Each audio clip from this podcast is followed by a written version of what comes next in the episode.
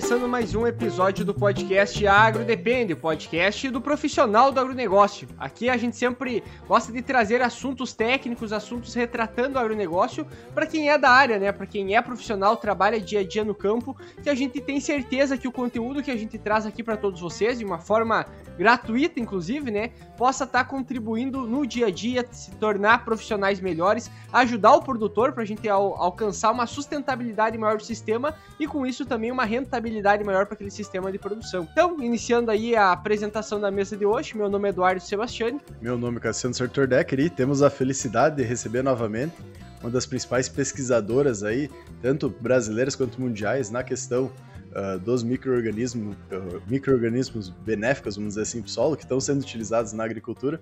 Mariana de Hungria, caso alguém não te conheça, caiu de paraquedas, se apresenta. Olá para todos, eu sou Mariana de Hungria, sou pesquisadora aqui da Embrapa Soja, que fica em Londrina, no Paraná, e estou muito contente de poder vir aqui hoje mais uma vez é, falar sobre microbiologia agrícola e os benefícios desses maravilhosos micro-organismos para nossa agricultura brasileira. E a ideia hoje é dar uma conversadinha aí sobre um dos grandes micro-organismos, vamos dizer assim, que estão sendo amplamente utilizados na nossa agricultura, que já trouxeram diversos benefícios, tanto na questão de uh, baratear, vamos dizer assim, a produção, né, utilizar melhor os recursos, que é uma coisa que os biológicos conseguem nos auxiliar muito, né?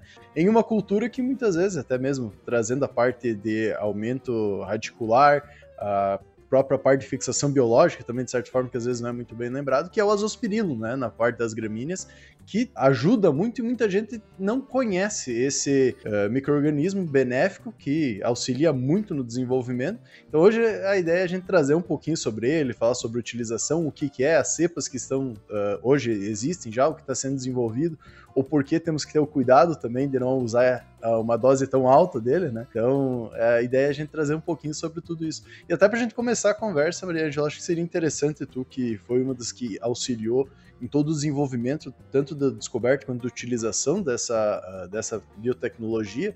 Uh, como foi a descoberta, a, história inicial, vamos dizer assim, do estudo, do desenvolvimento desse, uh, desse Sim, produto? vamos começar então por essa questão da história, né? a história desse que eu chamo de microgigante, né, que é um microorganismo que está ficando cada vez mais gigante na agricultura brasileira. Na verdade, a gente, é, no Brasil, a gente tem que ter muito orgulho, porque minha antiga orientadora e a pessoa que me deu emprego na vida, a doutora Joana Dopperainer, foi a pessoa que, vamos dizer assim, descobriu né, o azospirino e que essa bactéria fixava nitrogênio. Por quê? Porque até isso foi lá na década de 1960, né, 1970, é, porque até então se pensava que a fixação de nitrogênio é, ocorria é, só com leguminosas, né, os risóbios. É, com leguminosas, que gramíneas não teriam essa capacidade de se beneficiar da fixação biológica do nitrogênio. A gente sabia que algumas bactérias que não eram risóbio, elas faziam fixação de nitrogênio, mas não tinha é, essa é, comprovação de que poderia beneficiar a planta. Então, inclusive, a bactéria se chamava Spirillum, tá? Começando com S, e daí, quando ela comprovou a capacidade dessa bactéria de fixar nitrogênio, daí ela passou a chamar azo, que vem do latim azoto, que quer dizer nitrogênio. Ela descobriu isso lá nos anos 60 e 70, foi fabulosa, foi uma revolução, tá? Ela foi até candidata a receber prêmio Nobel de Química é, por isso, mas é, e daí lá na Embrapa Acrobiologia, em Seropédica, no Rio de Janeiro, eu comecei minha carreira lá, só que ali ficou muito concentrado nos estudos de ecologia, de taxonomia, não tinha muito eh, estudos de campo. E daí o que, que aconteceu? Eu era uma pessoa de risóbios, só de, de feijão, depois de soja, e vim aqui para o Paraná. E chegando aqui, então, é, comecei todo o trabalho com a soja, os agricultores não inoculavam mais, só tinham inoculado uma vez e deixaram para lá. Então, nós fizemos todo o trabalho para provar que inoculando todo ano dava 8% de aumento do rendimento, que nós já discutimos né, no, na, da, da outra vez que eu dei entrevista. E daí os resultados foram tão bons, o agricultor realmente 8% é muito é, é muito para o agricultor, né? Pode significar o lucro dele. Então ele ficou tão satisfeito que daí ele veio, começou a procurar, sabe, o nosso laboratório, falar, ó, oh, mas não tenho só soja, eu tenho milho, eu tenho trigo. O que que você tem para mim? Eu não tinha nada, né? E, mas tinha uma coleção de culturas fantásticas. Então eu que, que eu estava construindo aqui na Embrapa. Então fui prospectei as bactérias e a mais promissora que nós achamos, né, as, as mais promissoras, foram justamente as Ospirilum brasileiras. Daí eu me lembrei lá da minha velha mestra, né? E fiquei muito contente. E até uma piadinha, né? A gente brincava muito com o pessoal das Ospirilum, porque a gente com leguminosas é assim 100% do N, e eles ficavam com um pouquinho, né? 20% de todo o que a planta precisa. E daí eu falava assim: "Ah, vocês são da não fixação, né?" Mas daí eu me vi com uma azospirino. e me vi assim, é, extasiada, porque os resultados começaram até a ser maiores do que os 8% da soja que eu já achava incríveis. Né? Então, é, a gente fez os ensaios a campo. E no milho, em média, a gente viu aumento de 24% é, no rendimento do milho e em é, 19, 20% no trigo foi quando a gente daí fez o primeiro é, registro de inoculante. Essas bactérias foram é, disponibilizadas livremente para quem quisesse produzir inoculantes. Primeiro, os primeiros dois registros vieram em 2009 e 2010. Então essa foi como é, começou a história, né? Se a gente for parar para ver, é, é, bem mais recente o Azuspirilo do que foi o Brad Rizob, né? Que a, a, até no episódio passado a gente havia discutido isso mesmo sabendo de toda a importância, sabendo que é um processo básico do básico para ser colocado dentro do sistema, há muitos produtores ainda que deixam de fazer muitas vezes uma inoculação, né, uma boa inoculação dentro do sistema. E o Azuspirilo, uh, talvez ele tenha um desafio um pouco maior ainda, né, porque ele chegou um pouco mais tarde e, e até essa informação se disseminar, talvez aí de forma geral, mesmo que a gente saiba que muitas pessoas sabem do benefício dele, talvez dá para se imaginar ainda que são poucas as pessoas que realmente utilizam esse tipo de produto de fazer esse tratamento lá no trigo, por exemplo, no própria cultura do milho. Então, ou seja, de aproveitar melhor esses benefícios que esses produtos podem dar. E ainda tem uma variação ainda da quantidade de nitrogênio que ele pode estar disponibilizando. disponibilizando. Se eu não me engano, tem alguns trabalhos até que possivelmente são seus trabalhos também, né? Cita, uh, fazendo a citação lá uh, em trabalhos da Embrapa, que era, por exemplo, a fixação de nitrogênio, a quantidade de nitrogênio que o azospirilo poderia fixar numa lavoura de milho de alta produtividade chegando lá, se não me engano, até 40 quilos de N dentro do sistema. Então é uma quantidade bem considerável, mesmo não tendo, formando um nódulo. Por, por exemplo, o Brad Rizober, ele vai lá, causa uma, uma infecção no pelo radicular, forma um nódulo que a partir dali ele vai estar tá fixando. Como é que funciona esse processo de fixação que o azospirilo faz no caso da gramínea, que não vai estar tá formando nódulo, basicamente. Ó, deu uma cortada, mas eu é, aqui, nossa internet aqui rural é meio complicada, mas sim, olha.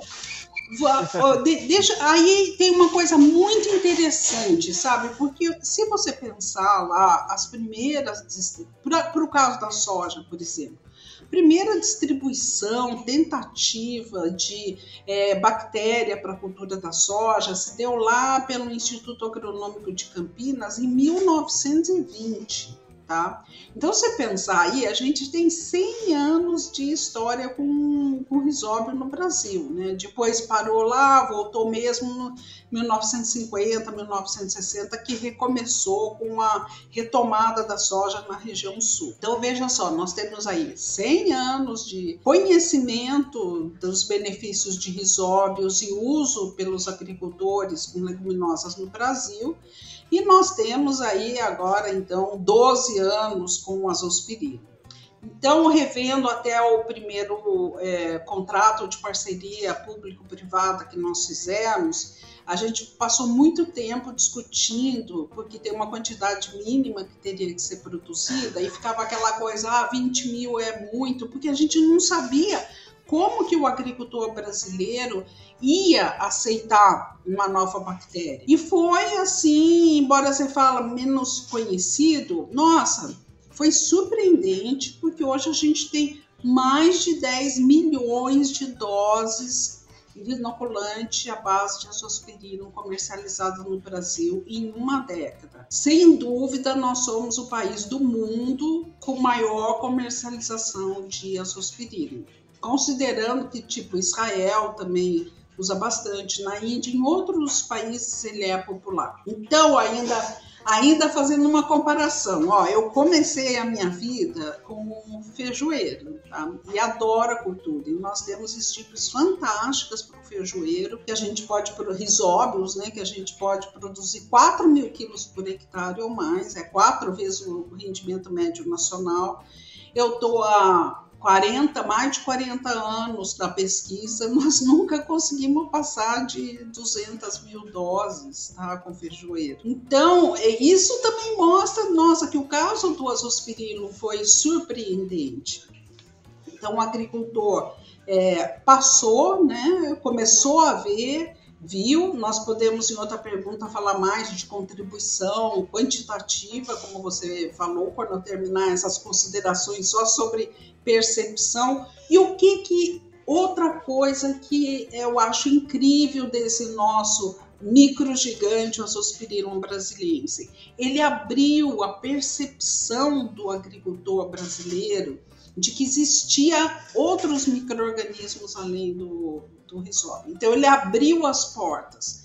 Então, hoje no mercado, a gente tem pseudomonas, tem uma série de bacilos, tem, por exemplo, bacilos de fósforo, e isso foi aberto pelo azospirino, que ensinou para o agricultor, olha, não é só risóbios para leguminosas, existem outros micro-organismos, tanto para não leguminosas como também para leguminosas, como nós vamos falar depois da coinoculação. Ah, é, é interessante trazer essa questão, que já é um número grande, né? Digamos, a par do, do azospirilo, mas a gente vai pegar pela quantidade de área que é produzida. Hoje fez uma pesquisa rápida aqui, em torno de 77 milhões de hectares de milho, né? Isso que o azospirilo a gente não usa só no milho, pode ser usado na co-inoculação, acho que, que nem tu comentou, na parte da soja, que melhora muito mais uh, o desenvolvimento uh, das bactérias, acabam trabalhando simbioticamente, né, e aumentar o desenvolvimento. Uh, e até para o pessoal entender um pouco o porquê eh, acontece essa questão simbiótica, porque ele aumenta tanto, porque ele coloca toda essa parte do nitrogênio, acho que seria interessante dar uma comentadinha conosco uh, como ele funciona, o que, que ele faz ali na raiz, porque ele é tão diferenciado, até mesmo porque a gente não pode usar uma dose tão alta dele por ele é. ser tão eficiente. Então, né? o que é importante também é, entender é o seguinte: você tem a espécie Azospirillum brasileirense, tá? Assim como qualquer espécie assim, nós humanos somos assim, nós somos a mesma espécie, cada um de nós tem é, diferentes habilidades. Do mesmo jeito, em qualquer espécie de microorganismo tem como é, inúmeros indivíduos, né, que a gente chama de estirpes ou cepas, com propriedades diferentes. Então, nosso trabalho na pesquisa é procurar selecionar ou até melhorar, tá? A gente consegue fazer melhoramento de microorganismo para ter aquilo que a gente quer. Então, essas estirpes de azospirillum, na verdade, nós saímos com cinco para cultura da, do milho e cinco para a cultura do trigo. Como no mercado brasileiro A gente não sabia como ia ser, a aceitação para milho e para trigo. A, ideia foi que duas dessas estirpes, a BV5 e a BV6, elas eram muito eficientes tanto no milho quanto no trigo. E a gente tem uma tradição de mais de 50 anos no Brasil, o agricultor brasileiro gosta de ter duas estirpes é, no inoculante. Hoje até não tem mais razão disso. Procurando lá com os antigos, que nem o professor Jardim Freire, por que, que usava duas estirpes na, no inoculante da soja? Ele fala que era assim, porque eles estavam começando, não sabia qual, qual ia ser o comportamento. Então usava duas porque se uma não funcionasse, a outra funcionaria. Então o agricultor brasileiro se acostumou com isso. Mas, por outro lado, a gente teve muita sorte em selecionar essas duas de é, azospirillum brasiliense que estão, daí passaram a ser usadas em todos os inoculantes, porque uma delas tem maior capacidade de fixação de nitrogênio. Não é uma soja, tá? Conforme a gente, é, conforme vocês comentaram até no começo, em geral, essas bactérias que ficam na risocera, né, que a gente chama de associativas ou risocéricas, elas contribuem com 20, 25% no máximo de todo o nitrogênio que a gente que a planta precisa. Mas isso já é muito, né, com o preço que a gente está no fertilizante e as, as consequências ambientais também, né? Porque o nitrogênio fertilizante é o mais poluente de todos os fertilizantes que a gente tem. Um quilo de N equivale a 10,7 quilos de CO2 equivalente. É muito poluente. Então, uma tem essa capacidade de fixação de nitrogênio e a outra estipe tem uma capacidade excepcional de sintetizar fito-hormônio, especialmente ácido indol acético. Então, essa combinação das duas foi perfeita, porque o, ácido, o, o fito-hormônio aumenta muito o crescimento das raízes, a gente tem até é, é, é, estudos de raízes mostrando um aumento de até três vezes o volume das raízes. É uma enormidade isso. Fora de raízes finas, que são aquelas que são as principais responsáveis pela absorção de água e nutrientes. E a outra dá uma contribuição de fixação de nitrogênio. Então foi um casamento perfeito da BV5 e a BV6 e até interessante porque você falou até de, de consistência de dados, é uma coisa surpreendente, porque agora, passados 10 anos, a gente foi fazer um levantamento de todos os ensaios que tinham sido já publicados no Brasil, ensaios de campo. E nós achamos de milho, é, acho que são 104 ensaios de campo. Fizemos uma meta-análise disso e nós vimos resposta significativa de incremento médio de 5,4% na produção de grãos e muito importante de 12,1% é, no crescimento das raízes. E conforme eu falei, mais raiz é tudo e até mais para frente, vou ver agora as suas perguntas. Eu quero muito falar dessa propriedade de aumentar a eficiência de uso de fertilizante pelo azospirilo. Como, como foi comentado, né, a, a gente vê essa importância, digamos assim, de estar tá aliando ferramentas para ter o um melhor aproveitamento de nutriente, que como a gente fala às vezes, o microorganismo ele não vem necessariamente para substituir nenhuma parte do manejo, ele vem para ser um incremento, para ser uma ferramenta. Da mesma forma que eu faço uma rotação de cultura para melhorar a matéria orgânica para reciclar nutrientes, às vezes até para fixar alguns nutrientes naquele solo, faço a correção para aumentar a disponibilidade, eu coloco um microorganismo para ajudar o melhorar o aproveitamento dos nutrientes, como também fornecer alguns nutrientes para as plantas. Então, a gente tem que entender que são ferramentas importantes. Hoje, se a gente for pensar, comparando com o eu, eu comparo com o Brad porque é uma ferramenta que está já há mais tempo dentro do mercado, né? Já vem há mais tempo sendo trabalhada. A gente entende que todo produtor deveria usar e é importante colocar em todo manejo. Hoje, pensando o azospirilo, ele é uma ferramenta que a gente deveria sempre estar tá utilizando ele.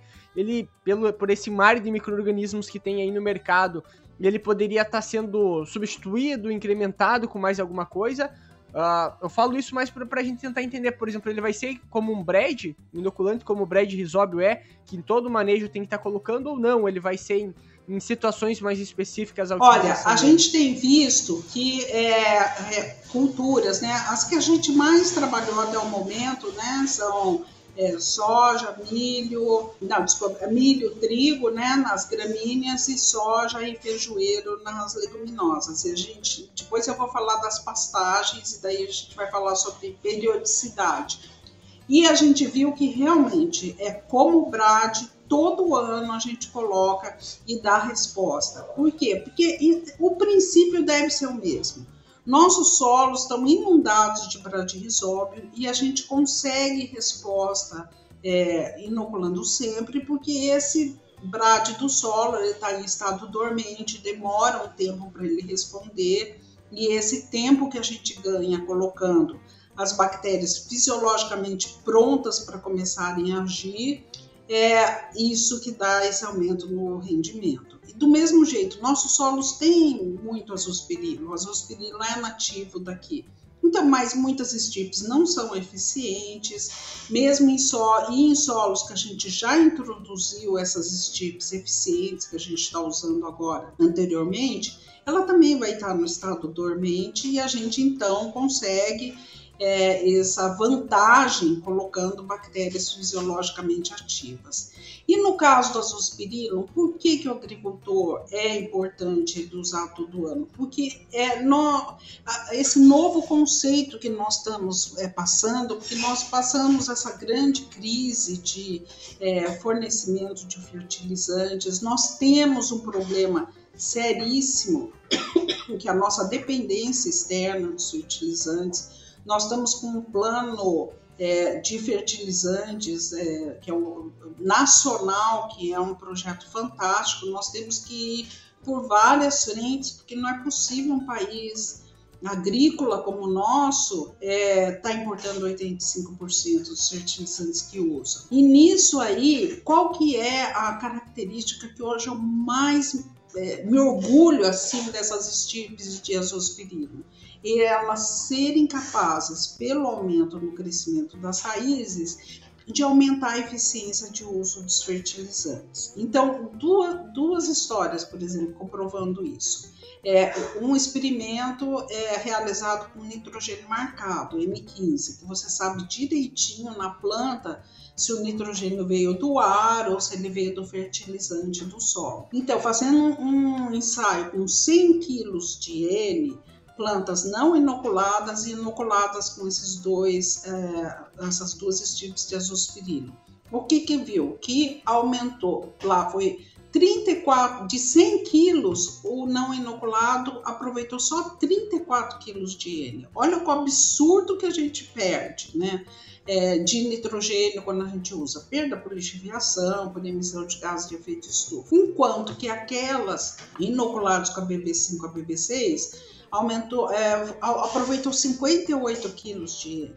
Então, um aumento de 70% no fertilizantes, está perdendo lá 70% a menos, né, do que é, pelo uso dessas estirpes. O outro trabalho que resultou, no, nós lançamos essa tecnologia no ano passado, e eu falo que a gente foi o mais conservador possível, porque pode ser até mais do que isso. Nós fizemos 30 ensaios durante um período de 10 anos com uma suspirina.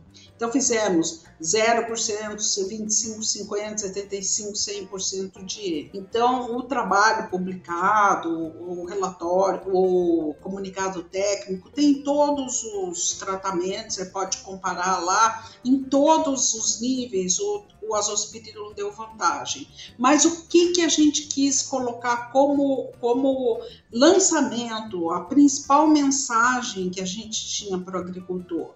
é que em todos os ensaios, o tratamento não inoculado com 100% de N em cobertura, que era 90 kg de N por hectare, ele não diferiu estatisticamente do, do tratamento inoculado com azospirilo com 75% de N em cobertura. Então, permitiu a gente sair com a tecnologia de que inoculando com azospirilo todo ano o milho, você, é possível reduzir em 25% a dose de nitrogênio em cobertura nesse nível de 90 quilos. sendo que há ensaios, por exemplo, do, dos colegas da Unesp em São Paulo, que colocavam 150, 200 quilos em, em cobertura, daí, é claro, pode reduzir 50% ou não, ou, ou, ou mais. Mas esse conjunto tão robusto de dados de uma década, de 30 ensaios, mostra, primeiro, que realmente é, essas tecnologias a gente tem muito cuidado de falar para o agricultor é, uma coisa que a gente tem certeza, que está comprovado em todos os ambientes, para não cair em descrédito as, metodologias, as tecnologias que a gente lança. Então, quando eu vou falar para o agricultor, pode reduzir em 25% se você é, inocular, eu tenho eu mesma, para transmitir essa mensagem, eu tenho que ter certeza. E eu tenho certeza absoluta, porque trabalhei 10 anos nisso, né? Então, isso que é hoje, eu acho, um dos principais benefícios. Vamos, ó, e eu falei do nitrogênio. Por quê? Porque a gente analisava nitrogênio, porque só tinha dinheiro para analisar nitrogênio. Agora a gente está analisando fósforo, está analisando potássio e está vendo os mesmos resultados. Também aproveita melhor o fósforo também aproveito melhor o potássio. Então, imaginou que maravilha você aproveitar, gastar o dinheiro e aproveitar melhor o dinheiro, não jogar fora e ainda poluindo o ambiente? Então, por isso que eu falo, mais uma vez, é um micro gigante na, na agricultura brasileira. Isso que tu traz é muito importante e interessante ser ressaltado cada vez mais, que a gente sabe com todo o desenvolvimento que teve dos biológicos, está crescendo a cada ano mais a questão do mercado em si, mas muito está crescendo em novas tecnologias que não estão ligadas muitas vezes à questão do Brad ou do Azospirillum, por exemplo, né? A gente vê uma adesão muito mais forte muitas vezes no que é mais ligado a defensivos microbiológicos ou algumas coisas que acabam tendo um, uma questão mais comercial voltada, com mais marketing e tudo mais. E essa questão dessas tecnologias mais antigas, vamos dizer assim, já estão há mais tempo no mercado, muitas vezes acabam não sendo lembradas com resultados, se a gente vai pegar, muitas vezes muito maiores do que os novos produtos, né?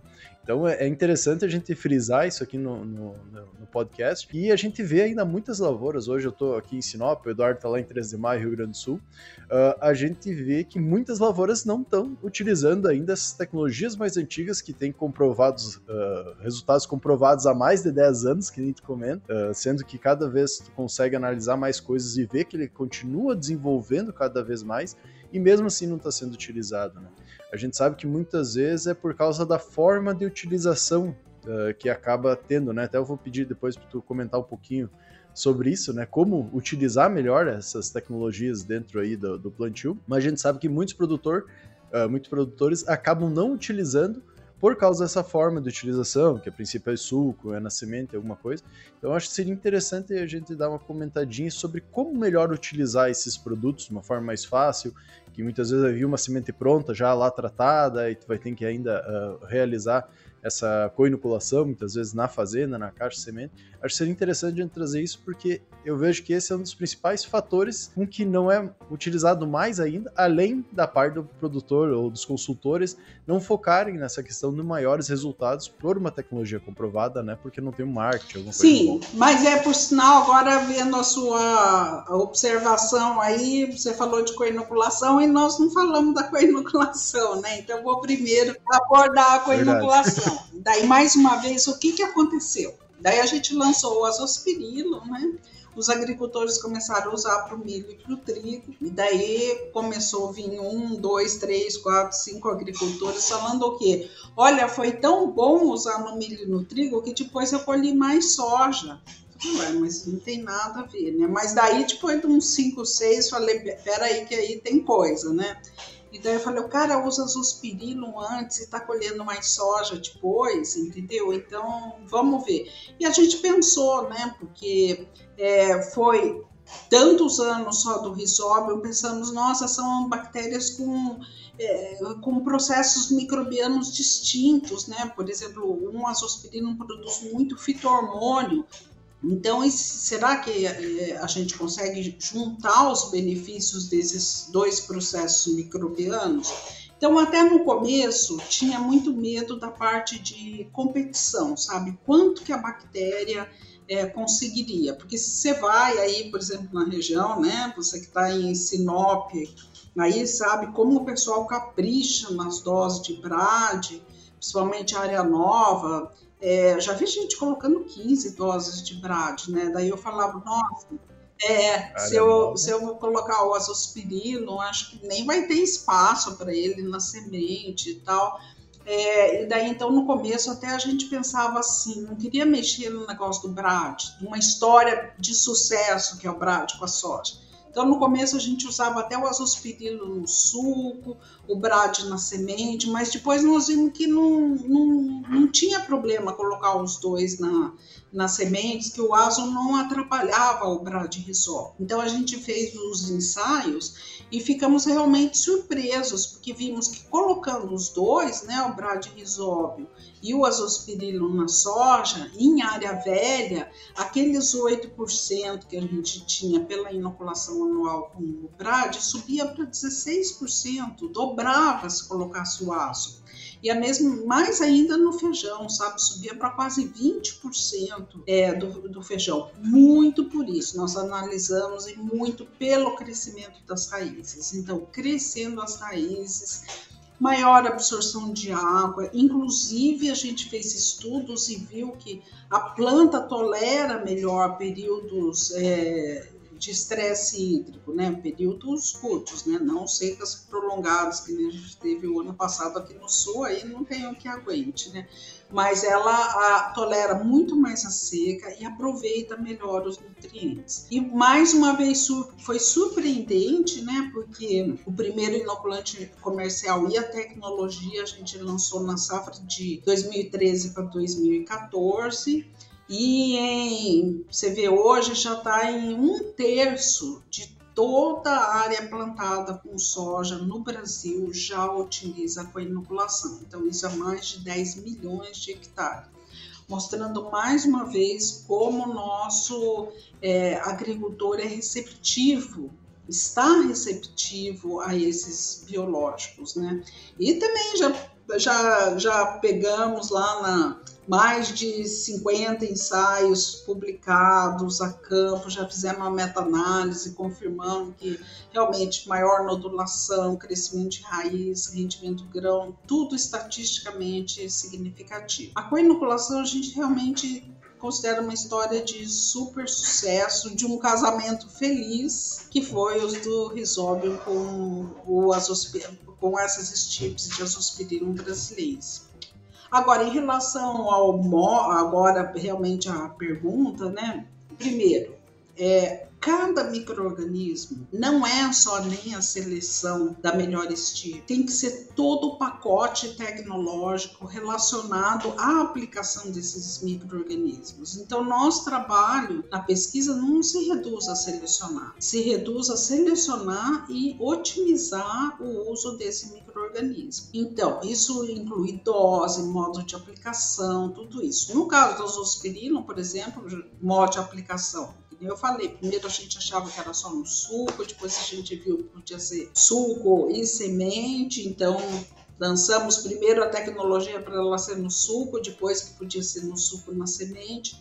E dose, o que, que acontece? Mais uma vez, vamos pensar naquilo, estipe ou cepa. Uma delas produz muito, muito fitormônio. E o que, que acontece? Fitormônio é uma coisa assim, estimula o crescimento. Se você passar do ponto, em vez de estimular, ele é, inibe o crescimento das raízes.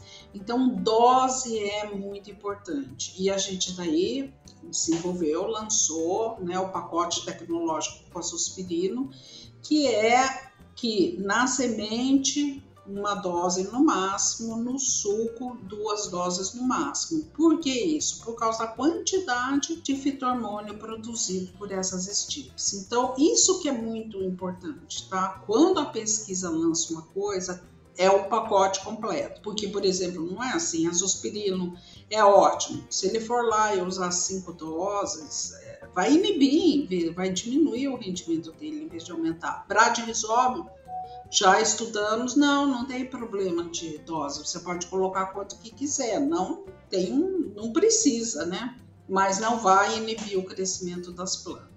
Uma, uma das questões que é, é, é a aplicabilidade disso aí, a Campo, tu comentou agora, né, em relação a, a suco, de possibilidade de pôr a semente, e sempre, por eu trabalhar também nesse mercado, eu sempre vejo o produtor questionar muito, por exemplo, ah, tô com a semente tratada com químico, vou colocar o biológico por cima, será que esse biológico não vai morrer? Será que ele vai permanecer ali na semente? Uh, outra, outro questionamento que poucos produtores têm uma máquina de inoculação em casa, geralmente eles querem colocar tudo no mesmo tratamento lá do, do químico. E aí, uma das recomendações que tem lá na cartilha, né? Tem uma cartilha de, de bons usos, bom uso, boas basicamente, práticas. de inoculante. Boas práticas, é, de uso de inoculante, da própria Embrapa também, que é uma das coisas que pontua lá, tipo, uma mistura, fazer o sopão lá com todos os produtos também não dá. Então, a dúvida maior do produtor muitas vezes é como eu faço para aplicar e da forma que eu aplicar se vai ter uma permanência aquele microorganismo realmente vai sobreviver. O mesmo serve para aplicações aéreas. Existem alguns trabalhos relacionando a aplicação aérea de azospirilo até em algumas misturas, né? E a gente sabe, por exemplo, pega o Brad Rizob, ele já é bem mais sensível a qualquer tipo de mistura. Então, a, a gente, pra gente tentar entender o que dá e o que não dá para fazer quando se trata de microorganismo, principalmente uh, em relação Olha, ao azospirilo. A, o, o azospirilo, os risóbios, eles são muito sensíveis aos químicos, tá? Então, nós temos, já fizemos vários estudos, e quando eu falo químicos, a gente estudou fungicida, inseticida e próprio micronutrientes, né? Cobalto, molibdênio, Níquel agora que está na, na moda, o níquel, nossa, o níquel fritou o bradyrhizóbio da soja, tá? Então a gente tem que tomar muito cuidado. Então, tipo, precisa fazer um, precisa ter uma semente tratada com é, com inseticida, fungicida, se a pessoa acha que precisa, precisa. Então, o que, que a gente pode fazer? Ser compatível, a gente já viu que não é. Então, a gente sempre recomenda, se o agricultor for tratar a semente dele, sempre, primeiro fazer o tratamento de semente com os, com os químicos, né? Deixar secar e, por último, é, colocar os biológicos e semear o mais depressa possível, em 24 horas, é, é o que a gente recomenda. Por quê? Porque na hora que você semeia, ali ele está na semente muito junto e sendo atacado pelo químico. Na hora que você coloca no solo, esse eh, dilui um pouco eh, eh, esse contato, tá? E daí então a coisa se torna é, menos problemática. Mas é problemática, tá? Então depende da, da região, por exemplo, em solos que a gente viu de. É, por exemplo, solos adenosos, por exemplo, você precisa tomar mais cuidado, então aumentar a, a dose e realmente semear ao máximo o mais breve possível. Então, isso aí. Outro, outra situação é tratamento antecipado de sementes, né? Que já vem com todos os agrotóxicos e alguns já vêm até com os risóbios. Gente, na região sul, até a gente já viu, pode, pode ter com protetores, que também evoluiu muito essa coisa de protetores armazenado em condições adequadas e tal, pode ali durar 4, 5 dias. Não dura, não tem jeito. Esses 30, 40 dias que falam, não é. Isso é em condições, eles fazem testes, deixam em geladeira, sabe? São condições que não é a condição do agricultor. Então a gente tem é, situações assim que a gente plantou aqui, por exemplo, nós temos o arenito aqui perto, eu gosto muito de fazer experimentos lá, porque falo que se funcionar lá, funciona em qualquer lugar, né?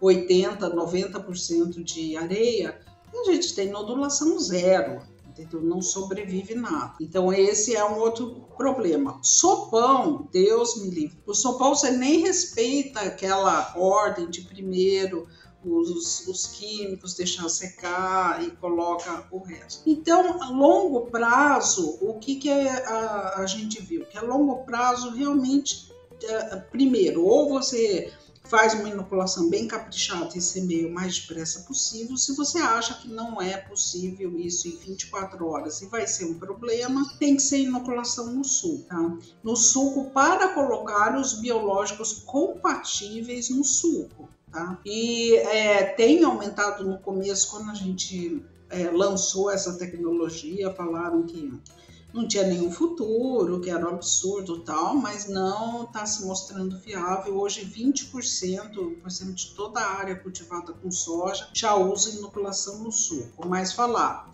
o suco é para ser para os biológicos compatíveis, tá? Porque daí já tem agricultor ligando, ah, posso pôr o herbicida junto, posso pôr cálcio líquido, então daí não adianta. E o que que eu falo de compatíveis? Porque a gente fala, sempre falou muito de incompatibilidade com químicos, né?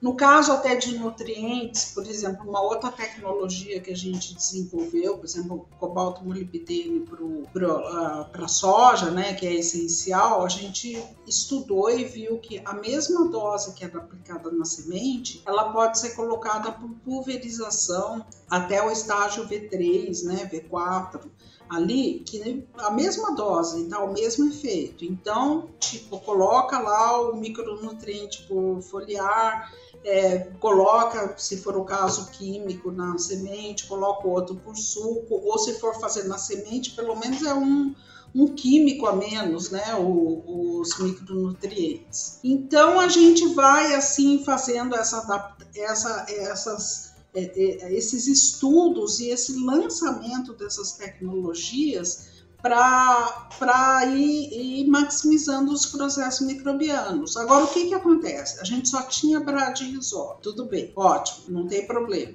A gente introduziu o azospirino, tudo bem, porque nós estudamos e vimos que não tinha, os dois eram super compatíveis. Agora o mercado está inundado de outros micro-organismos e é muito importante saber que nem todos os micro-organismos são compatíveis.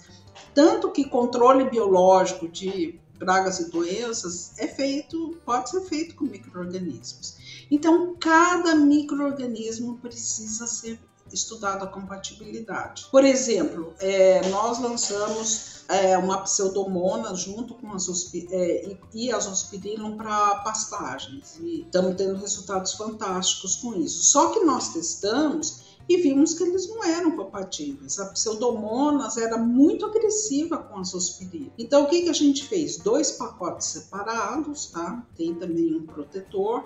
E a gente é, misturou, viu que até misturando a zospirina com a pseudomonas, até 8, 12 horas, tudo bem, não tinha grandes prejuízos. Então, a recomendação sai disso. Pacotes separados, mistura na hora que vai usar e planta no mesmo dia, que daí não tem problema. Isso então precisa ser feito para cada novo microorganismo que foi utilizado, porque hoje as pessoas também estão assim, ai, microorganismos, vamos juntar tudo. Olha, já vi vários experimentos que às vezes nesses casos, por exemplo, só o bradyrhizobium dava mais que todas as outras combinações, só porque é, várias delas não eram compatíveis. Muitas vezes vai querer estar tá arrumando um problema, uh, solucionando um problema e arrumando, acaba arrumando outro problema, porque tu aumentou teu custo e não teve o benefício, né?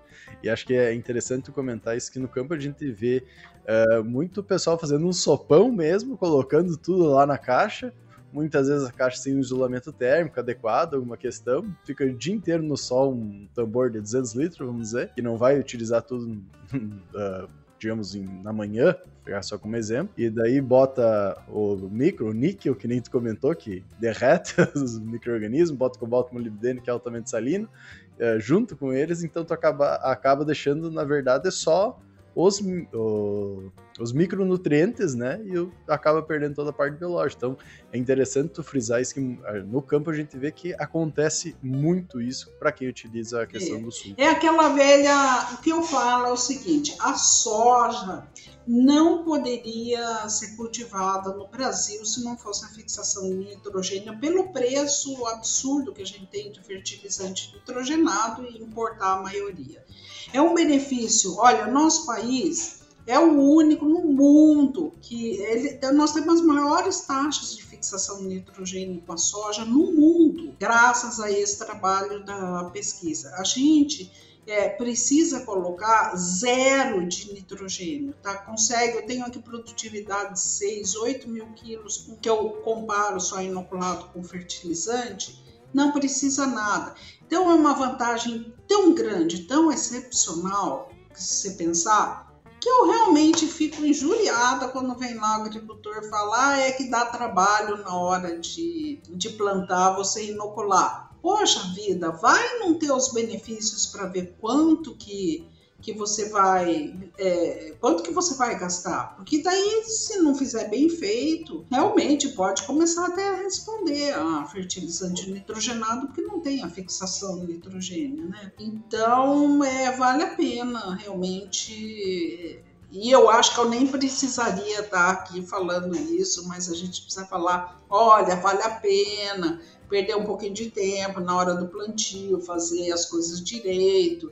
Nossa, aqui mesmo no Paraná, a gente fez um, um estudos aí de cinco anos que a gente está testando com inoculação, unidades técnicas de referência, daí a gente entrevista os agricultores. 30% dos agricultores aqui de soja, eles é, jogam inoculante na caixa de semeadora sem misturar, entendeu? Então, isso aí, sabe, não tem daí uniformidade, não distribui nada disso. O que você pode ter uma betoneira, sabe, para fazer o tratamento junto com o inoculante. Você pode fazer um tambor giratório. Então são precisa, não adianta comprar o inoculante. Isso que eu falo para o agricultor, ó, não adianta comprar o inoculante, porque ele não vai fazer a fixação de nitrogênio se você não utilizar essas boas práticas de inoculação, né? Mesma coisa o pessoal, Até... pessoal que ela vai lá, assina a academia e não tipo, vai fazer o exercício. Eu, faz dois meses que eu tô pagando e não consigo isso. Exatamente. Não adianta, tá? Não melhorei minha performance física só de pagar a mensalidade. tem que ir, né? Tem que, tem que fazer igual.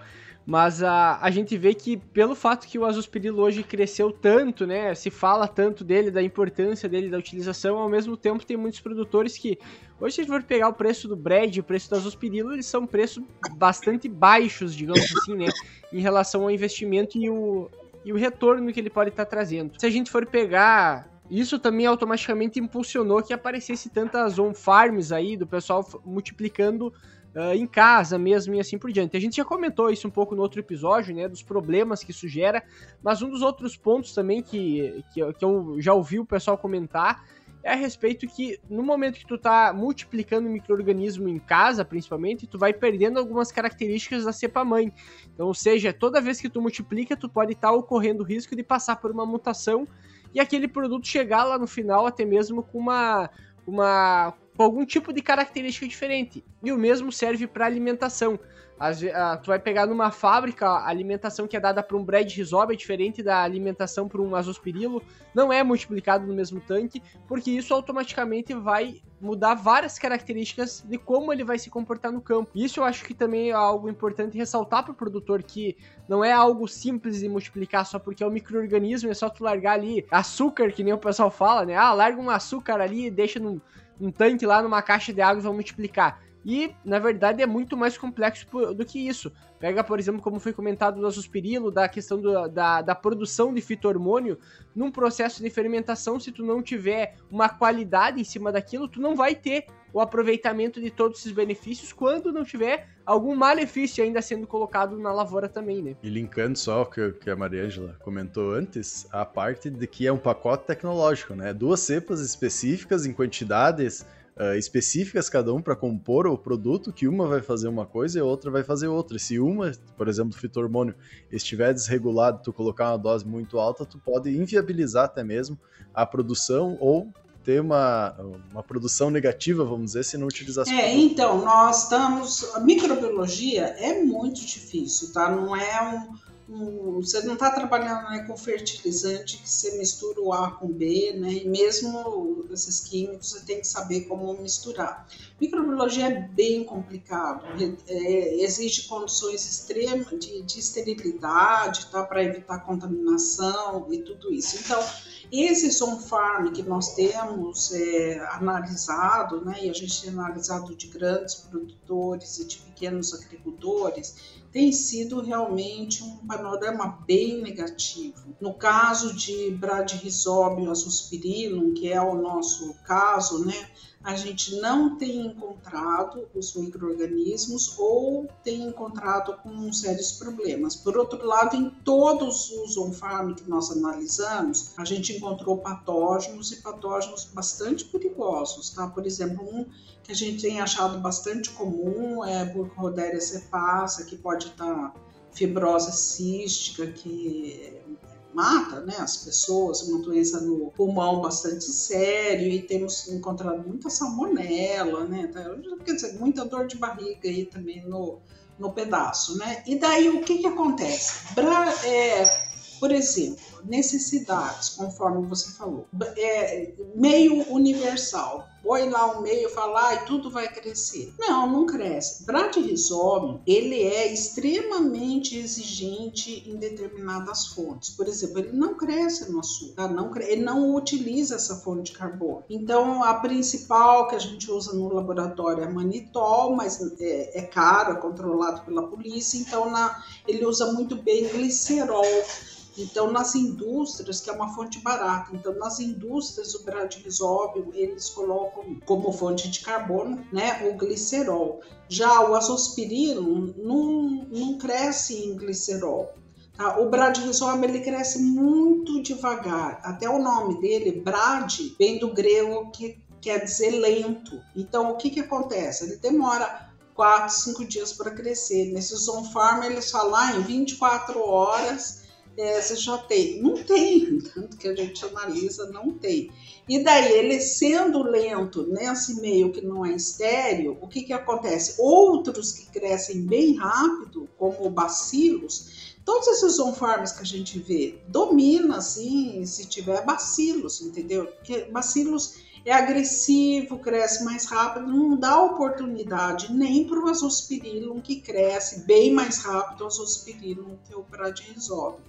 Então é todo um conhecimento de fermentação, de processos fermentativos para você saber é, produzir. Em alguns casos até é ótimo que não produza, né? Por exemplo, um, um caso que a gente viu que era para ele ter azospirillum, a gente não achou, ainda bem, né? Porque ele estava colocando 5 a 10 litros por hectare. Ele falava, já que eu produzo, eu vou usar a gente vê que é no máximo 200 ml por hectare. Então, ainda bem que ele não tinha azospirina. Então, são todas essas coisas de que, conforme eu falei, olha, no caso da soja, e 100 anos de pesquisa, todo um desenvolvimento é, é, tecnológico, né? Então, vale a pena você jogar tudo isso por água abaixo, sem ter, é, sem, com também com todas essas modificações que podem ocorrer nas bactérias pela multiplicação em condições que não são adequadas. Então, acho que realmente não vale a pena arriscar desse jeito. Eu acho que isso que tu traz é, é muito bom para até o pessoal começar a entender cada vez mais, né? Nosso, nosso público, ele é ligado também com produtores, mas principalmente os técnicos, né, que atendem esses produtores, dão consultoria, fazem a venda muitas vezes, e até eles por todo esse desenvolvimento muito rápido, ser um assunto muito muito complexo realmente, muitas vezes acaba não tendo, não sabendo explicar para o produtor o recomendado melhor forma e saber também por que um é melhor que o outro ou por que tu pode ou não utilizar um produto ou até mesmo a questão dos on-farms, né? O porquê não é recomendado tanto a utilização, toda a complexidade que a gente tem dentro dos micro-organismos, essa questão que tu trouxe como produzir ele, que é a matéria-prima, além da cepa, né?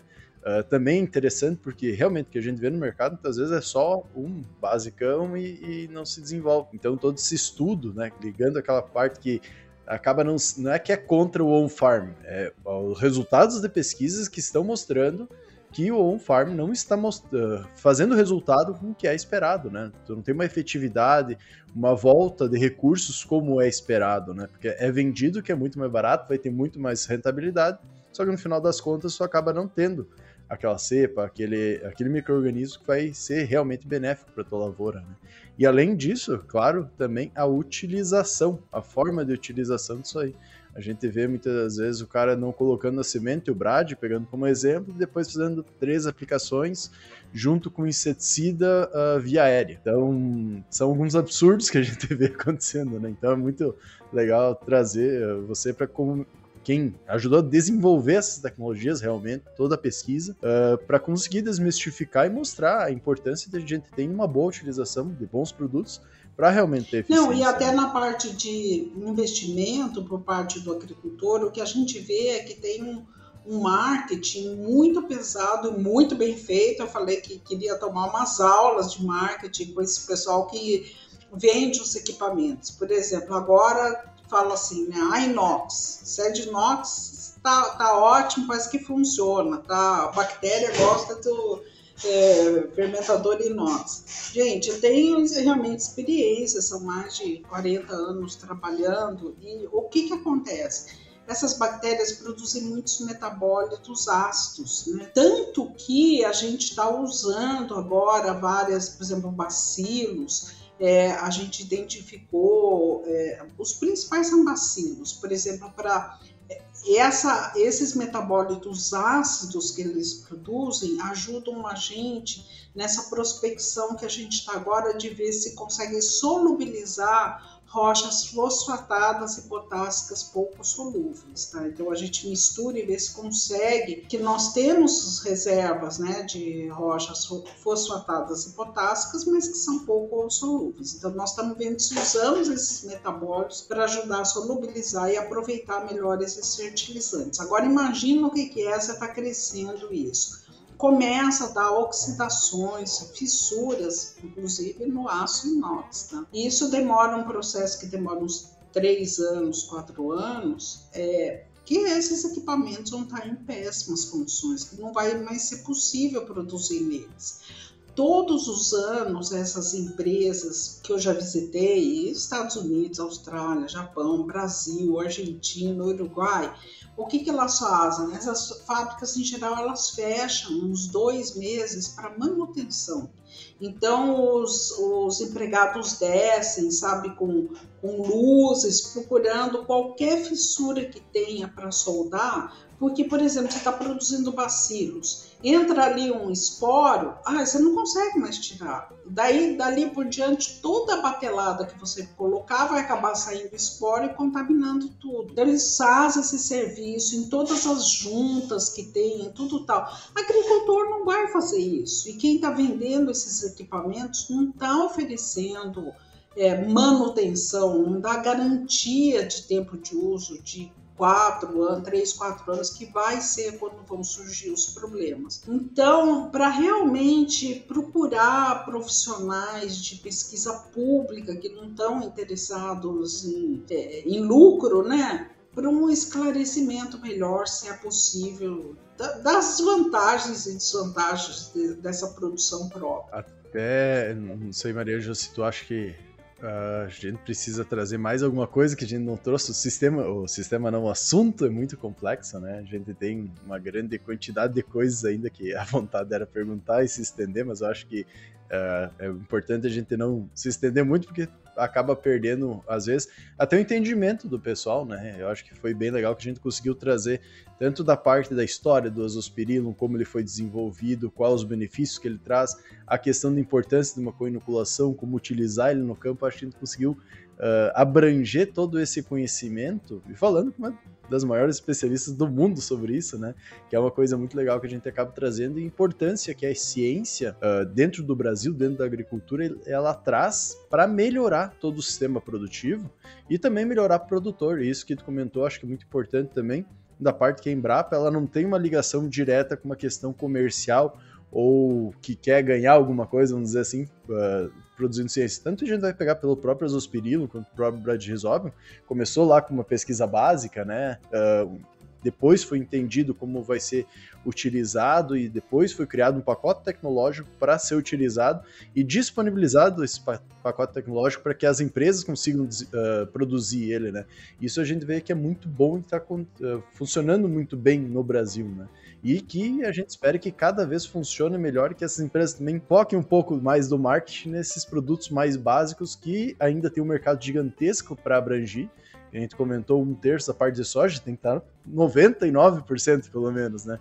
Uh, então a gente tem muita coisa ainda para abranger e gostaria já de agradecer tu ter aceito participar conosco e dar um momento final aí para tu falar tuas considerações finais, comentar um pouco do trabalho também. Eu que agradeço, me coloco aqui à disposição, aqui na Embrapa Soja, tanto eu quanto o meu colega Marco Antônio Nogueira, estamos sempre à disposição para tirar dúvidas. E como mensagem final, é que eu falo assim que realmente eu estou super empolgada, porque eu tô, vejo uma janela de oportunidade incrível que a gente está é, para os micro-organismos, tanto que a gente conseguiu expandir, olha, no Plano Nacional de Fertilizantes, a gente colocou toda uma parte de uso de micro-organismos, não só desse aporte, como é no caso da fixação do nitrogênio da soja, que tipo vem praticamente de graça, porque está vindo da atmosfera para a gente, como também nesse novo viés que é extrema importância, que é de aumentar a eficiência de uso dos fertilizantes por diversos micro-organismos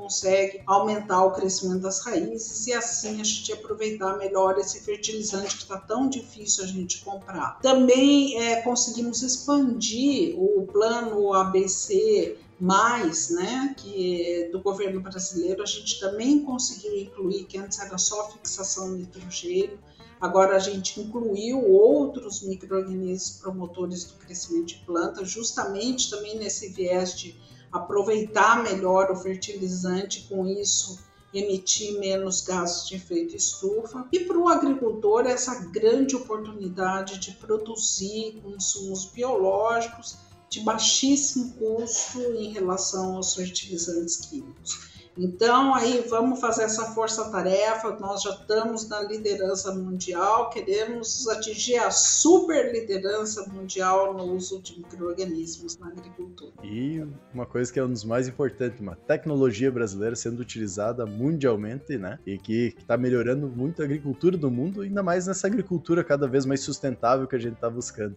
Então, parabéns pela Embrapa por todo esse desenvolvimento aí, essa tecnologia colocada não só no Brasil, mas no mundo. A gente sabe que tem muita fuga de cérebros no Brasil, né? Então é muito importante essa questão de uma valorização cada vez maior uh, do desenvolvimento tecnológico para a gente não vender só commodities, mas vender também tecnologia, produtos desenvolvidos, industrializados. Isso que vai trazer aí a nossa agricultura melhorar cada vez mais, ter maior rentabilidade e a gente atingir aí os objetivos de ser, sim, o celeiro do mundo de forma sustentável, gerando... Tá bom, então. Obrigada, então. Muito obrigado, Maria. Tudo bom? E convidar todo mundo a ouvir nosso outro episódio, a gente que gravou com a Mariângela, que foi o episódio 129, a história do inoculante com inoculação em um far. E também convidar aí a ouvir nossos outros episódios e nos seguir nas nossas redes sociais. Tranquilo? Até a próxima, pessoal!